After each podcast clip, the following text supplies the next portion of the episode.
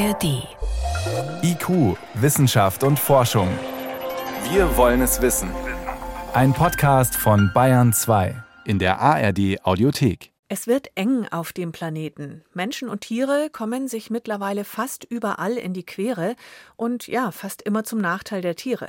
Schutzzonen oder auch überwachte Wildparks reichen da nicht mehr aus, auch weil viele Wildtiere weite Strecken zurücklegen. Hallo, ich bin Birgit Magira und gerade gab es eine große Artenschutzkonferenz, in Usbekistan war die, unter dem Motto Nature knows no borders. Die Natur kennt keine Grenzen.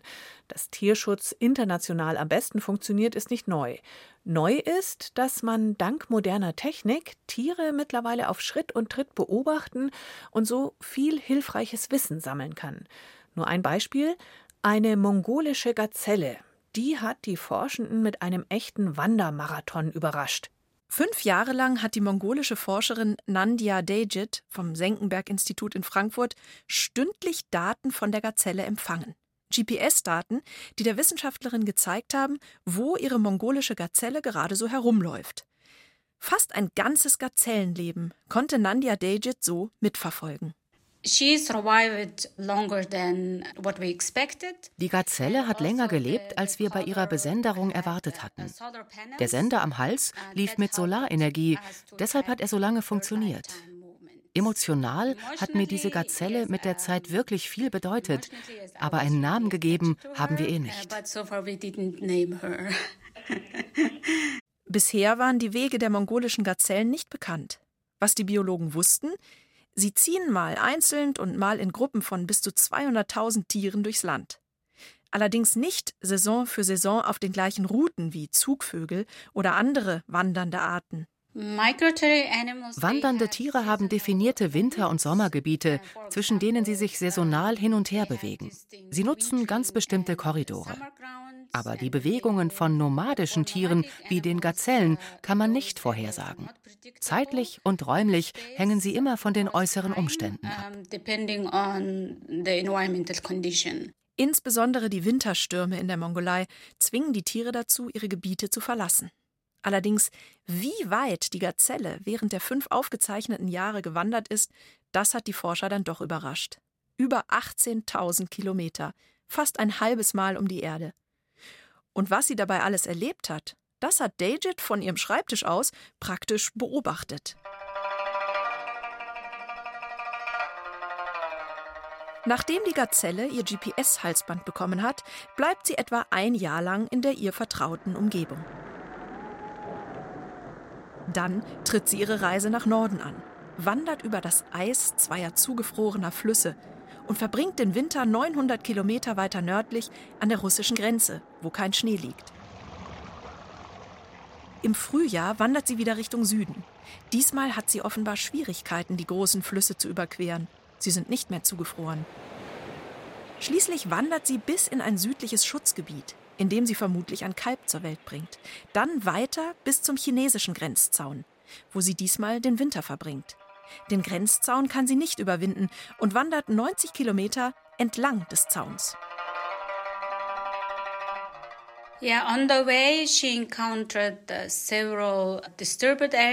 Auf ihrem Weg kam die Gazelle durch viele gestörte Gebiete. Einmal durch ein Feld von Ölquellen. Möglicherweise änderte sie deshalb ihre Richtung mehr nach Osten. Aber dann traf sie auf Eisenbahnschienen und kehrte wieder um Richtung Norden. Dort kam sie in Bergbaugebiete und dann zu den großen Flüssen. Was die Gazelle den Forschern gezeigt hat, um Nahrung zu finden und Extremwettern auszuweichen, muss sie unbehindert weite Strecken zwischen Nord und Süd zurücklegen können. Zäune kann sie dabei nicht überwinden.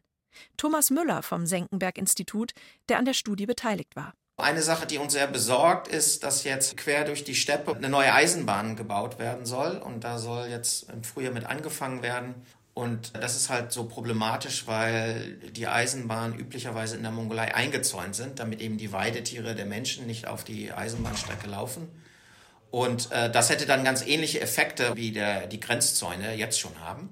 Dass die Flächen, die den Tieren dann zur Verfügung stehen, deutlich kleiner sind und sie eben bei solchen extremen Winterereignissen, diesen Winterstürmen, nicht mehr ausweichen können. Wenn so ein GPS-Sender keine Bewegungen mehr aufzeichnet, dann bekommen die Forscher eine E-Mail, ein sogenanntes Mortality Alert.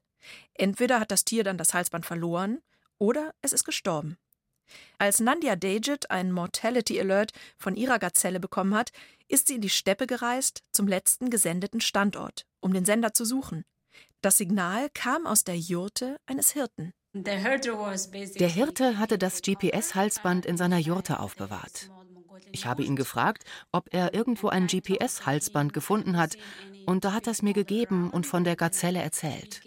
Sein Sohn hatte sie in der Nähe der Jurte gefunden, alt und krank, aber noch am Leben. Dort ist die Wandergazelle dann gestorben. Vielleicht hat ihre weite Reise geholfen, ihre Artgenossen in Zukunft besser zu schützen. Jenny von Sperber war das über eine einzelne Gazelle in der Mongolei. Sehr viele Wildtiere werden ähnlich überwacht in dem Projekt Icarus. Weltweit sammeln Forschende Daten von besenderten Tieren, überall, auch unter Wasser oder in der Luft. Das Projekt läuft seit Jahren. Mittlerweile sind manche Sender so klein und leicht, dass man sogar Schmetterlinge damit ausrüsten und verfolgen kann. Vorausgesetzt, es klappt dann auch mit dem Empfang der Daten. Der lief nämlich in Kooperation mit der russischen Raumfahrtbehörde über die ISS. Mit Beginn des Ukraine-Krieges wurde das gekappt. Ich habe drüber mit Martin Wikelski gesprochen. Er ist einer der Hauptkoordinatoren von Icarus. Und naja, man kann sich vorstellen, das war doch eine Katastrophe. Ja, es war erstmal ein Riesenschock. Und dann haben wir gesagt, gibt es irgendeine Möglichkeit, dieses Ding auf einen kleinen Satelliten zu bringen? Und dann haben unsere Ingenieure sich hingesetzt in nächtelanger, wochenlanger Arbeit, das alles durchgerechnet, umgerechnet, umgebaut. Und jetzt sind wir so weit, dass wir dieses gesamte System, das vorher riesengroß war, 150 Kilo schwer, dass das jetzt alles in einen 10 x 10 x 10 Cube passt, also in einen Würfel, der dann jetzt in München zusammengebaut wird und dann auch mit einer Münchner Firma, die Kleinsatelliten baut, gelauncht wird. Also eine spannende Entwicklung, die uns jetzt wirklich auch die Souveränität im Weltraum gibt, die ja auch in Deutschland, in Bayern gewünscht wird. Also Innovation aus der Not heraus, kann man das so sagen? Also in dem Fall ist es wirklich so, wie die alten Griechen gesagt haben, der Krieg ist die Mutter aller Dinge. Also wir haben uns umstellen müssen und es war letztendlich das Beste, was uns passiert ist, obwohl es anfangs ein absolut furchtbares Chaos war. Als Icarus gestartet ist, da waren die Ideen groß, was da alles der Nutzen davon sein könnte, über Tierschutz auch hinaus. Also es ist ja klar, man will die Wanderungen der Tiere nachvollziehen und schauen, wo die welchen Platz brauchen. Da kommen wir gleich noch drauf, was sich da an Problemen lösen lässt durch ihre Beobachtung. Aber darüber hinaus ging es ja auch um Hilfe für Menschen, dass Krankheitsherde früh erkannt werden, dass womöglich auch sowas wie eine Heuschreckenplage oder ähnliches früh mit Hilfe der Tiere detektiert wird. Haben sich diese Hoffnungen erfüllt bisher? Diese Hoffnungen sind dabei, sich zu erfüllen, ja. Wir haben zum Beispiel in einer ganz tollen Studie von einem Mitarbeiter von uns zeigen können, dass wir die afrikanische Schweinepest, African Swine Fever, dass wir das innerhalb von drei Stunden nach Infektion über das Ohrwackeln dieser Wildschweine feststellen können. Also das geht jetzt gerade in die Versuchsphase draußen im Gelände auf den Wildschweinen mit österreichischen Kollegen zusammen auch. Und wir haben bei der Vogelgrippe mit unseren chinesischen Kollegen gute Erfolge, dass wir da wirklich auch über die Sender feststellen können, wann sich Vogelgrippe wo ausbreitet. Also es geht in all diesen Bereichen wirklich weit, schnell voran. Auch in der Katastrophenfrüherkennung sind wir dran. Also das läuft sehr gut, aber dauert natürlich auch äh, immer wieder, weil letztendlich viel zu wenig Leute dran arbeiten und viel zu wenig Geld in diesem Gesamtsystem steckt. Wie viele Wissenschaftler sind denn da insgesamt involviert? Naja, wir haben jetzt in der Movebank etwa 20, 25.000 Tiere, die täglich ihre Daten reinspeisen über verschiedenste Netzwerke.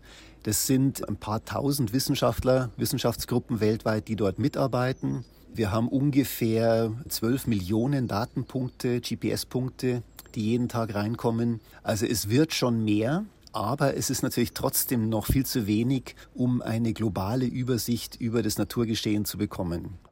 Icarus in seiner vollen Power, wenn man so will, kann ja erst wieder arbeiten, wenn Sie den neuen Satelliten oben haben. Wann wird das passieren? Ja, wir haben jetzt schon einen Testsatelliten oben. Der funktioniert super. Also wir wissen, es geht alles. Der richtige Satellit wird gerade in München zusammengebaut. Und dann geht es ungefähr in einem Jahr hoch und ab dann funktioniert Icarus wieder und wir bekommen weltweit Daten.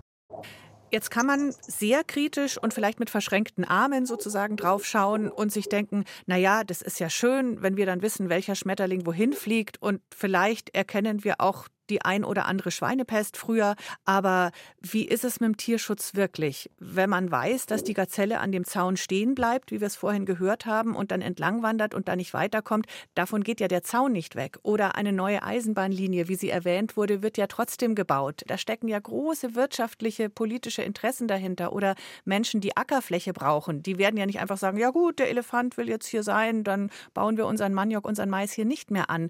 Sie sammeln Erkenntnis, aber kann es wirklich zur Lösung dann beitragen für ein besseres Miteinander zwischen Mensch und Tier und dass alle Platz haben? Also wir denken auf jeden Fall, weil wir dann dynamisch Tiere schützen können. Wir sehen das jetzt schon zum Beispiel. Wir haben französische Gruppen, die unsere Störche stündlich beobachten und die haben jetzt schon letztes Jahr wieder ein paar geschützt, die in Not waren. Sind sie hingefahren und haben die gerettet, zum Beispiel aus irgendwelchen Silos raus.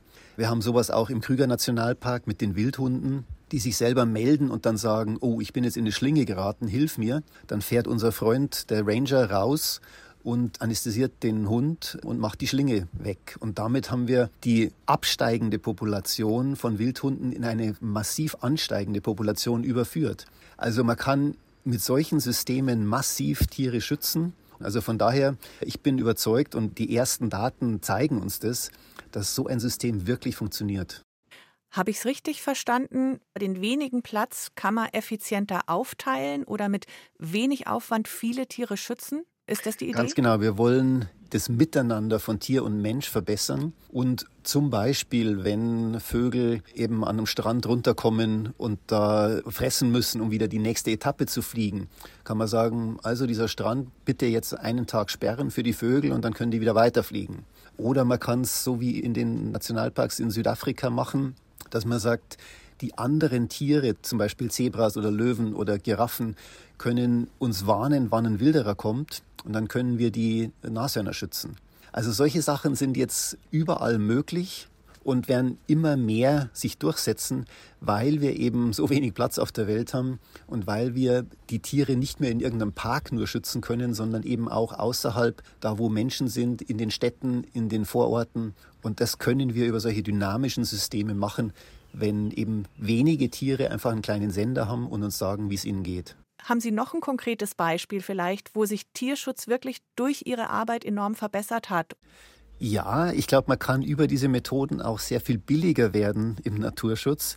Wir haben zum Beispiel eine Studie gehabt in Albany, also in der Capital of New York. Da geht es darum, dass Fischer, das sind so große, wieselartige Tiere in Nordamerika, dass die wieder in die Städte kommen. Und die sind dann zum Teil eben auf den Autobahnen oder den Stadtautobahnen überfahren worden. Und dann war die Frage, welche Überführungen oder welche Unterführungen muss man bauen, damit die überhaupt in der Stadt leben können.